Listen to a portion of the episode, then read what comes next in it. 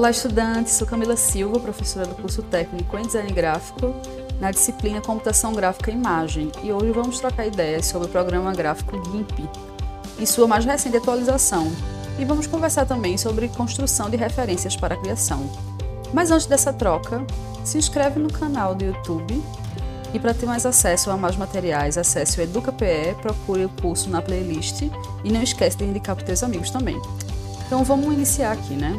É, você está iniciando os primeiros contatos com, com a computação gráfica, né, imagem, e com o uso de programas de edição gráfica.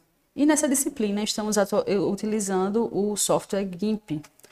Ele é um software livre, de uso livre, de código aberto, fácil de baixar, de instalar e de trabalhar com ele.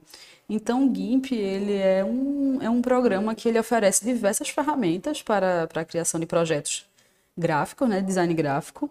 Possui uma vasta comunidade de usuários e de usuários e um suporte bem massa, assim, com tutoriais, com fóruns de pessoas que discutem sobre ferramentas, ensinam passo a passo de ferramentas e aplicações.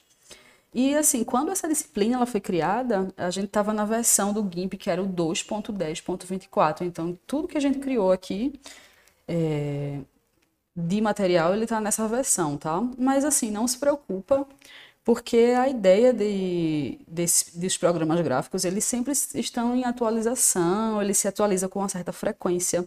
E a proposta é, é justamente essa, atualizar para ter melhorias né, no uso, ter uma fluidez. Então, eu acho que vocês já perceberam que quando a gente está utilizando algum programa, às vezes dá algum bug, alguma coisa. Então, a ideia de atualizar é justamente para reparar isso tudo, né?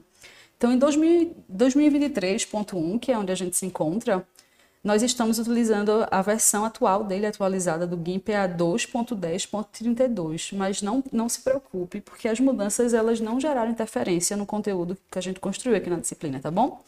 Então, se liga aí, as mudanças elas foram voltadas mais ao suporte de formatos de arquivo, importação e exportação no GIMP.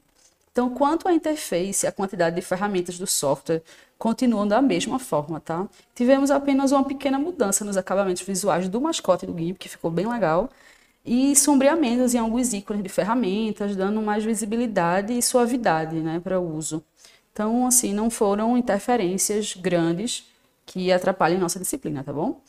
Se liga no AVA que eu coloquei lá um material complementar com listinhas das atualizações. Está tudo listadinho lá e você vai ficar por dentro de tudo. Agora vamos falar um pouco sobre um processo que antecede o uso de programas gráficos e de ferramentas mirabolantes. Algo que a designer e o designer precisa ter, né, que é a bagagem, a construção de referências. E para isso vale tudo, gente. A gente consome literatura, cinema, música, artes plásticas, teatro, circo, TV aberta, enfim, tudo aí que está à nossa disposição né, no cotidiano.